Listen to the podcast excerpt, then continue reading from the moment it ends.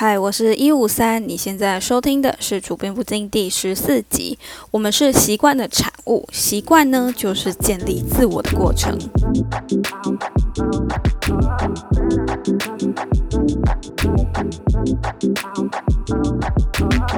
原子习惯》这本书过去两年真的被推到爆，我个人呢是真的蛮喜欢这本书了，我大概读了三次左右吧。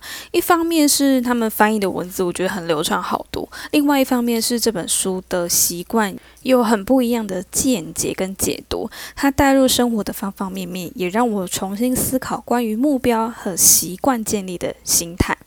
那为什么习惯的力量这么的强大呢？我们需要重视生活的每个习惯呢？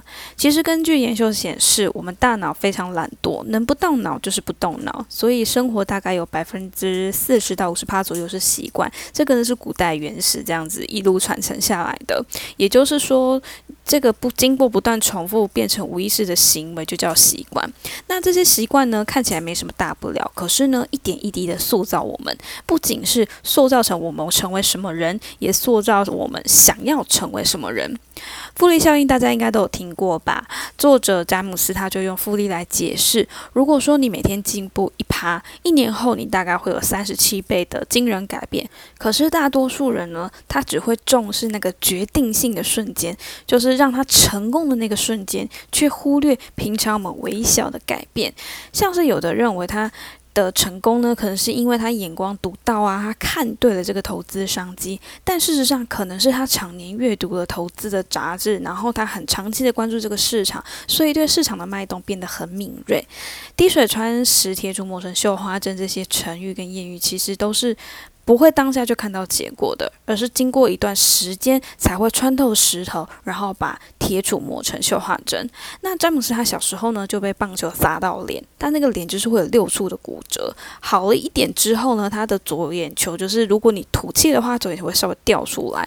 后来呢，他就算他自己身体比较复原了，可是他中间就空白了一大段时间，好几年没有上场打棒球，所以呢，他成为棒球选手的梦几乎是碎了。可是他到大学念书的时候呢，开始进行了一些小小的改变。别人熬夜打游戏、吃宵夜、喝酒、唱歌，他就是准时上床睡觉，准时起床，然后吃健康食品，认真上课。最后，他成为了学校最佳运动员的殊荣。还有一个例子是英国自行车队，他们真的从来都没有得过冠军。后来就有位教练来了，通常教练来了就会说：“好，我们要开始改变我们的训练方式啊，你要。”注重的饮食啊，然后你要怎么动啊，怎么做这样子？他不是这样做，他反而开始去改变一些通常大家都不会想到的地方。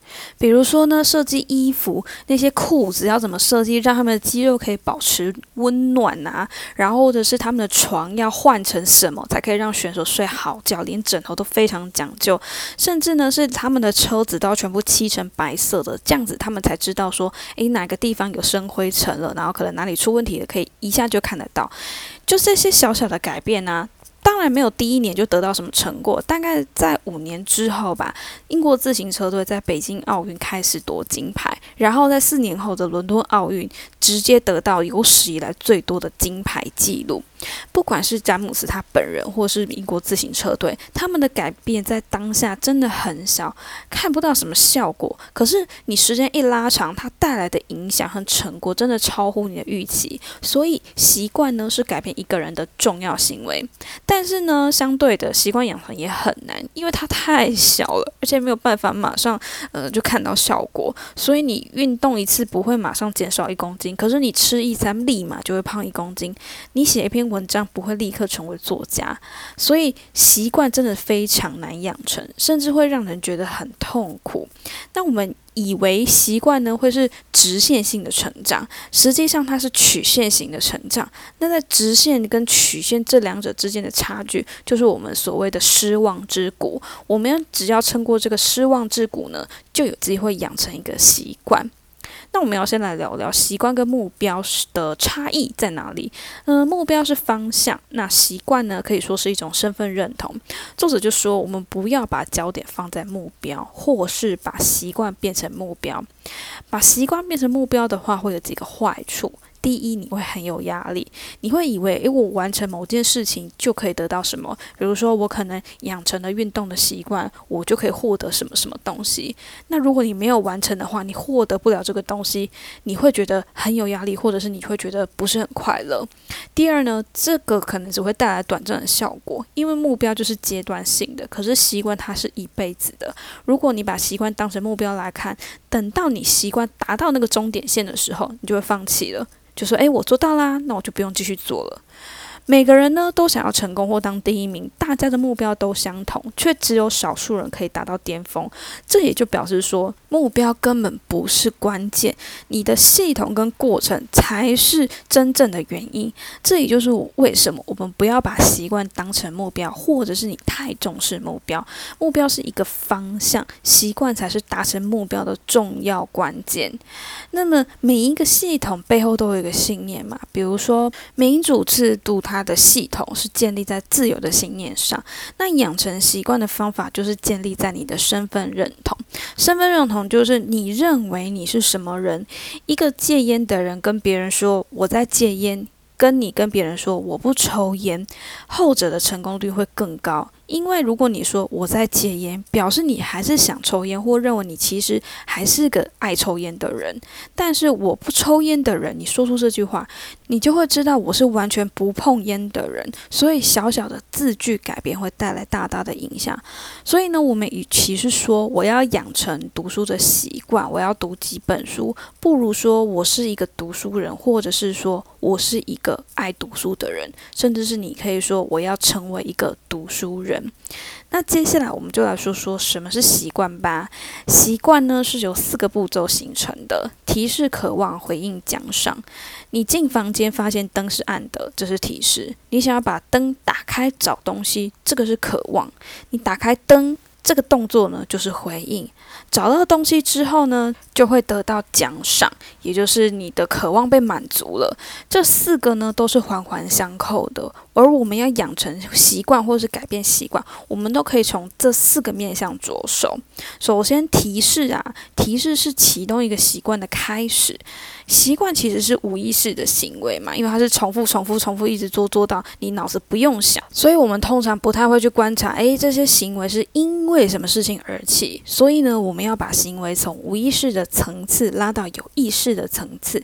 日本铁路的工作人员呢，他们在做事的时候都会喊口号，比如说遇到绿灯就喊绿灯前行，或是有些人出门前都会习惯喊手机、钱包、钥匙，确认东西有没有带，这些都是避免无意识的行动。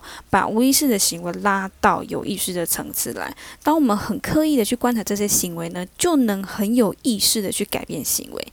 这边呢，作者有提供个方法，叫做习惯积分卡，也就是把你每天的行为给写下来，从刷牙、洗洗脸到下班之后，你所有的行为都记录起来。然后你也可以为这些行为标上好习惯跟坏习惯的符号，这样子，你就能清楚知道说，诶，你平常都无意识的在做哪些事情，然后有哪些事情是好习惯。哪些事情坏习惯呢？那么我们提示应该怎么改变呢？这边有三个方式。第一就是用执行意向法，我在某一个时间、某一个地点要做什么事情。我们想要做一件事情的时候，常常会说：“哦，我今天要写文章，我今天要读英文，我今天要干什么？”但是因为你不知道你什么时候要做，你不知道启动的那个时间跟地点在哪里，最后这件事就很容易被遗忘。所以你用执行意向说出明确的时间地点，成功率就会比较高。第二个呢，叫做习惯堆叠法，这个是执行意向法的变化版。有一个现象叫做狄德罗效应。狄德罗他是一个人，他出了一套百科全书。然后女王就非常喜欢，就把花了一笔钱把这个百科全书全部买下来了。于是呢，迪多罗他就想说：“哈，我有一笔钱了，太好了！”他就买一件红色的长袍。可是他原本就很穷了嘛。他买了这件长袍啊，就跟他身边的什么家具啊、衣服啊、包包什么都不搭配，所以呢，他就开始换家具、买新鞋子，一个一个一个换这样子。这个叫做底德罗效应。就像我们买手机之后，我们都会买手机壳；我们买新衣服就会会买搭配的鞋子、包包是一样的意思。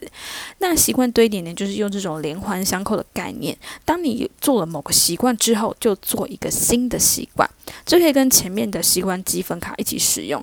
在一个你的旧习惯之后呢，插入一个新习惯，比如说你早上喝完杯咖啡，我就冥想十分钟。我原本呢是没有剔牙习惯，就是我不会用牙线。就是去呃清理我的牙缝这样子，然后呢，我就是用了习惯堆叠跟习惯积分卡的方式，成功的插入这个剔牙的习惯哦，所以这个方法也蛮推荐大家的。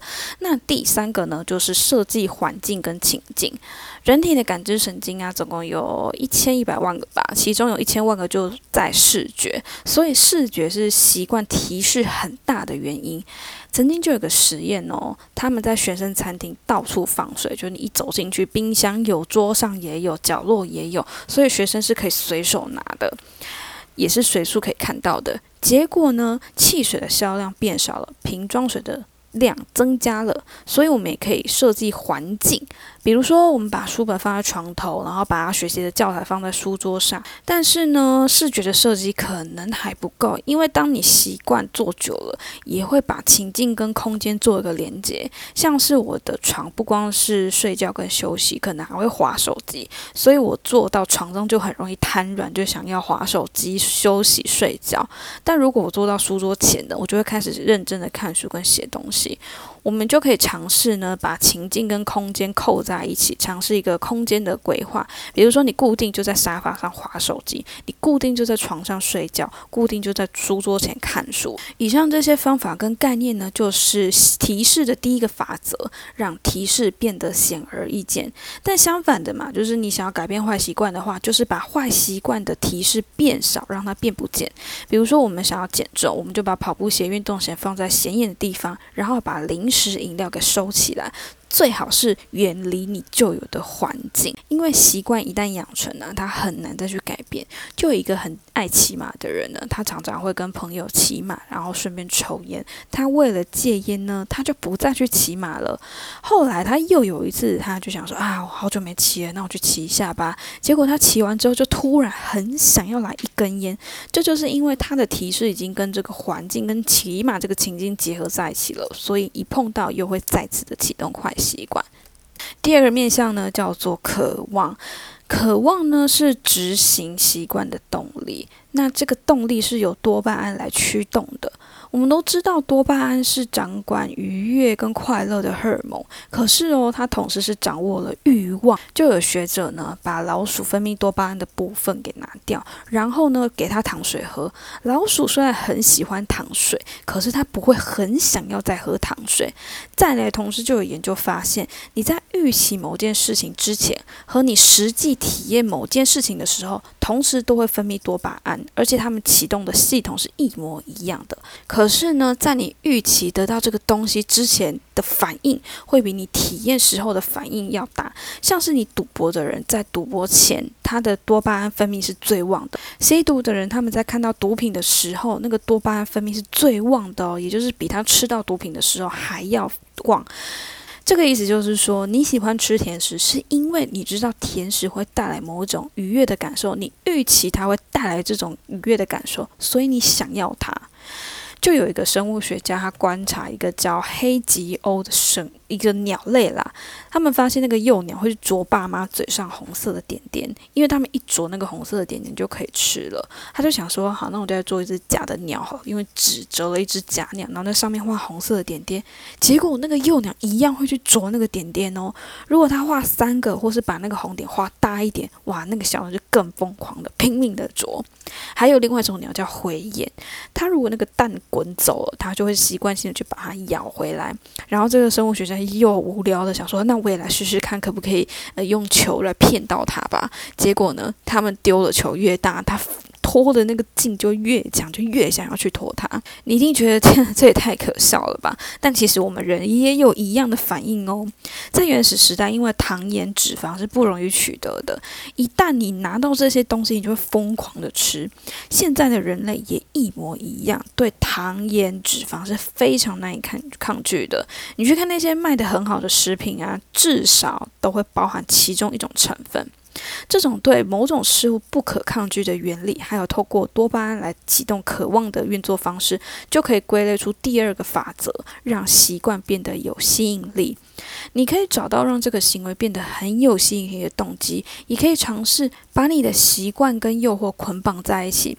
就有一个学生是工程系的学生，他特别爱看 Netflix，可是只要看剧他就不会运动了，所以呢，他就写了一个程式害进去，然后跟他的自行车连起来，他要踩到一定的速率，那个剧才会开始播。如果他踩的变慢了，那个影片会跟着变慢，所以他为了看剧就是拼命的踩。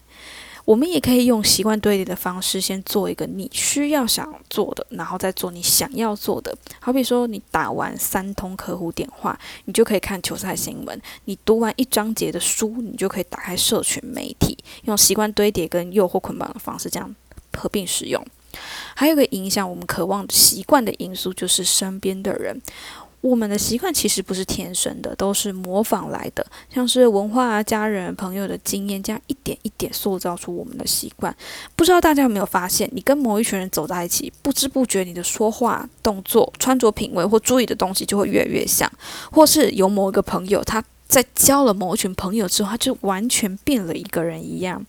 就有一个心理学家，他画了三条不同长短的线，然后邀请一位受试者来说：“诶，哪一条最长？”然后在他周围去安排了几个演员，那几个演员就会睁眼说瞎话，把最短的说成最长的。一开始只有一个人的时候，那个受试者还觉得这个人疯了吧？就睁眼说瞎话，明明就最短，怎么会说最长？可是当人越来越多，越来越多，就是三人成虎啦，他就会开始怀疑说：“诶，我是不是脑袋有问题？”然后就明明知道。答案是错的，可是呢，因为身边人的影响，所以他就会跟大家说一样的答案。所以呢，团体的影响力真的非常大。这也就表示呢，我们要慎选身边的朋友或身处的团体是一个什么样的团体。那相反的，你想要避免坏习惯，就是让你的坏习惯变得没有吸引力。有一本书呢，叫做《一千万人都成功的戒烟法》。这本书真的成功改变很多老烟枪，因为书本里面就会一直告诉你说，抽烟多不好。好你为什么不需要抽烟？让你知道你不是必须抽烟，而是可以不抽烟。你只要强调避免坏习惯之后，你会得到什么好处，就可以让这个坏习惯变得没有吸引力了。第三部分呢，就是回应，也就是我们实际去做这个习惯的动作。每天伏地挺身一下，跟每天去健身房一个小时，哪一个执行效率会比较高呢？嗯，我想很明显的应该是伏地挺身一下吧。我们前面就有说嘛，大脑是很懒惰的，因为它就是用最小省力原则来运作。因为呢，我们把行为都变成无意识的话，我们就可以把大把的心力放在更有意义的事情上。我很喜欢书中一个比喻，他说，当你的水管的水突然变小了，你与其把水龙头转大，还不如把折到的地方弄好，会省下更多的力气跟时间。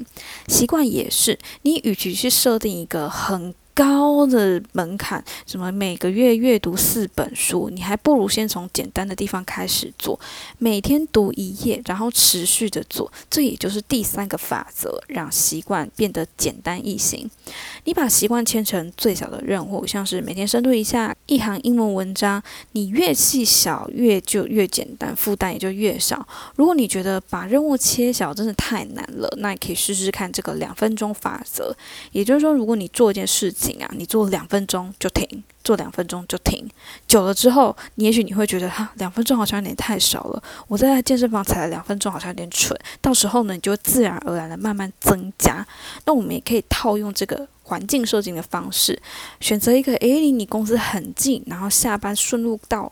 的健身房，或是离家里附近的健身房，也可以提高运动的几率哦。习惯一开始养成一定很难嘛，所以我们可以尝试用这种让习惯变得简单易行的方式，慢慢、慢慢、慢慢增加你的力度，然后慢慢的养成习惯。要是你真的抗拒不了这种坏习惯，该怎么办呢？好，那我们就可以尝试着把坏习惯变得很难。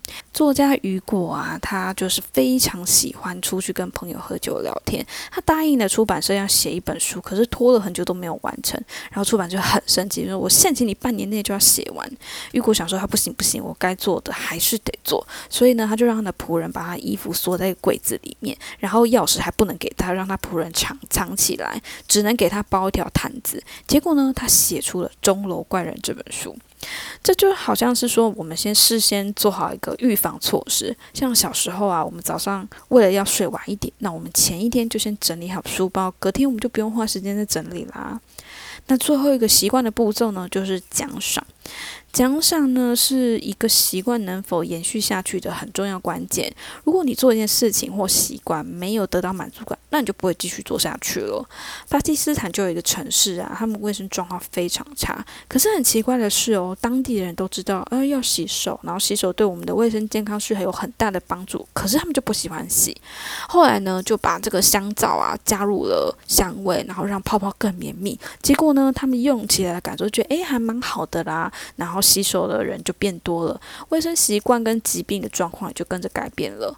这边呢就有两个增加吸引力的方法，你可以强化这种成功的感受，然后适时给自己小小的奖励。比如说，你决定我要养成吃的健康的习惯，然后但是我也想要买一件洋装给自己。那么你只要今天都吃到很健康的食物，你就为自己存下一点买洋装的钱，然后增加你继续做的动力。另外一个呢，就是让你的成功视觉化。像有的人会习惯写手账，像我自己就有写 bullet journal 嘛，然后我就会做一个习惯追踪表。那每做一个就会打一个勾，或是把那个格子给涂满。因为你涂满一根，就说我又做到了，你就会觉得哦，好有成就感哦。就有一个菜鸟业务哦，他就业绩。明明就小菜鸟，可他业绩比同公司的老屁股还要高，非常非常多。然后同事就想说，奇怪，他怎么做到？就去观察他，发现说，诶，其实他也没有特别呀，他就是遵守公司的 SOP，跟着公司的方法做。但是他唯一不同的是，他桌上有一个回纹针的盒子跟空盒子，每打给一个客户呢，他就会空盒子放一个回纹针。每打一个就放一个，这个小动作呢，让你知道说你还需要努力多久，你做了多少努力，那你心理负担就不会那么大，也就比较有成就感。这也就是为什么那个业务。菜鸟业务，它可以做这么高业绩的原因。不过呢，作者也就说了，习惯追踪表当然不错啦，但是也要慎用，不要让追踪表变成你的目标。因为一旦变成目标，你可能会为了填满那个表格就乱做，或是敷衍的做，来安慰自己哦，对我就是有达到。古德他就说了，当你的测量成为目标，就不再是好的测量。那不知道各位有没有发现哦？就是坏习惯或是垃圾食物都有一个特点，就是它可以立即的得到满足，像是社群上点赞呐，或是抽烟来提振精神，你不用努力，马上就可以得到一个反馈。这时候呢，我们可以用一个承诺或是习惯契约的方式来。屏蔽这些马上让人有满足感的坏习惯，尤其是向别人承诺是一个非常有效的方法。像是你可以在社群上宣告大家说：“哦，我今天要做什么事，如果没有做的话，我就会怎么样怎么样，接受什么处罚。”或是把你的计划告诉身边的亲朋好友，让他们监督。你会因为有外在的压力而开始执行。有一个人呢，他每天早上六点就设定一个自动推文，内容是说：“我是一个大懒猪，我没有如愿的早起。如果你看到这篇贴文呢？”前五名留言者就可以拿到五块美金。你想一晚起，你的钱就会不见了，你那个睡懒觉的习惯就不会那么有吸引力了吧？好，那说完了习惯的四个步骤，接下来就来说说养成习惯可能会遇到的问题。不知道大家觉得怎么样才是一个好习惯呢？读书是不是好习惯？嗯，我想是啦，因为世界的名人都在推崇阅读。但是如果真的不喜欢阅读怎么办呢？好，其实每个人的基因都不同嘛，我们不能说基因会决定一个人命运，但是基因确实会让人有不一样的性格倾向。像一个一百八十公分的人，他打篮球可能也很有优势，可是你把他放到体操的世界，可能就不一定适合。我们人也是，我们都有不同的个性，不同的生活背景，我们不用看别人说什么好就跟着去做，而是你要选择一个适合你性格也适合你的习惯。只要这个习惯不会让你变得不好，所有的习惯都可以算是好习惯。再来呢，我们养成一个新习惯的时候啊，就难免会有一些意外发生嘛，比如说突然要加班，然后突然有聚餐等等，然后甚至像是女生啊，经期前很那个情绪超容易受到荷尔蒙影响，比如说像我在经期前的一两周，我就会开始想睡觉，然后体力变得很差，甚至变得比较没有耐心。这时候你要我硬着头皮去做一些习惯，我真的会觉得很抓狂。那这部分作者也说，我们真的不用三百六十五天都绷紧神经。如果真的发生意外，让你的习惯中断了嘛，那你就要以中断不超过两次为原则。因为一旦你中断，就会是坏习惯的开始了。另外呢，你不用做到百分之百的完美。要是你今天真的觉得，啊，好累哦，不是很不想做呢。你可以减轻那个量，比如说你每天都要跑步三十分钟，可是你今天真的很累、很懒，比较想休息，那你就穿上跑步鞋，然后出去走一圈，让自己维持那个出去动的习惯，不用逼自己跑完三十分钟。有一位教授呢，曾经让他的学生分成两组，一组人呢，你每天都要拍照，反正你就是要交一百张照片给我就对了。然后另外一组人呢，你不用交给我那么多张照片，可是你要交出一张非常完美的照片给他。结果呢，交一百张的那一组人，不管是技术还是品质上。都胜过交一张的那一组。也就是说呢，养成一个习惯或精通一件事情，其实重点不在于完美，而是频率；重点不在于你做什么，而是不要错过那个成为某种人的机会。那最后呢，我们就不要让这个习惯变成我们的阻碍。说这句话可能会有一点奇怪，你养成习惯不就是让你自己变得更好？怎么会让习惯变成阻碍呢？或是习惯怎么会让我们变成阻碍呢？我们有一再的强调啊，习惯是大脑无意识的自动驾驶模式。当你养成一个习惯之后呢，不管是这个好或是不好。你就不会再进步了。记得我们在刻意练习里面有说过，你重复的做一件事情，并不会让你进步。这就是因为这件事情已经变成习惯了，你根本不用大脑思考，就一直在重复的做，你当然不会进步啊。所以呢，我们养成一个习惯之后呢，要再继续的精进它，不要停留在这边。比如说，你已经养成了每天跑步的习惯，那么我们就可以尝试拉长跑步的距离，而且这个距离呢，要超出你的能力范围，但是又不会让你太吃力。简单来说呢，刻意练习加上心流理论，再搭配习惯的法则，你就能精通某种领域，成为一个专家。还有呢，就是习惯做久了，一定会觉得无聊，因为你就是重复的在做一样的事情。我相信每天做一样的事情，没有人会觉得很有趣吧。但是如果你真的想要成为一个专家，或是精通某个领域的话，你一定要想办法克服这种无聊的地方。好啦，最后就希望我们每个人呢都可以找到自己适合的习惯，然后不断打破它、升华它，让我们成为更好的自己哦。也谢谢收听到这里的你，那我们下期再见啦，拜拜。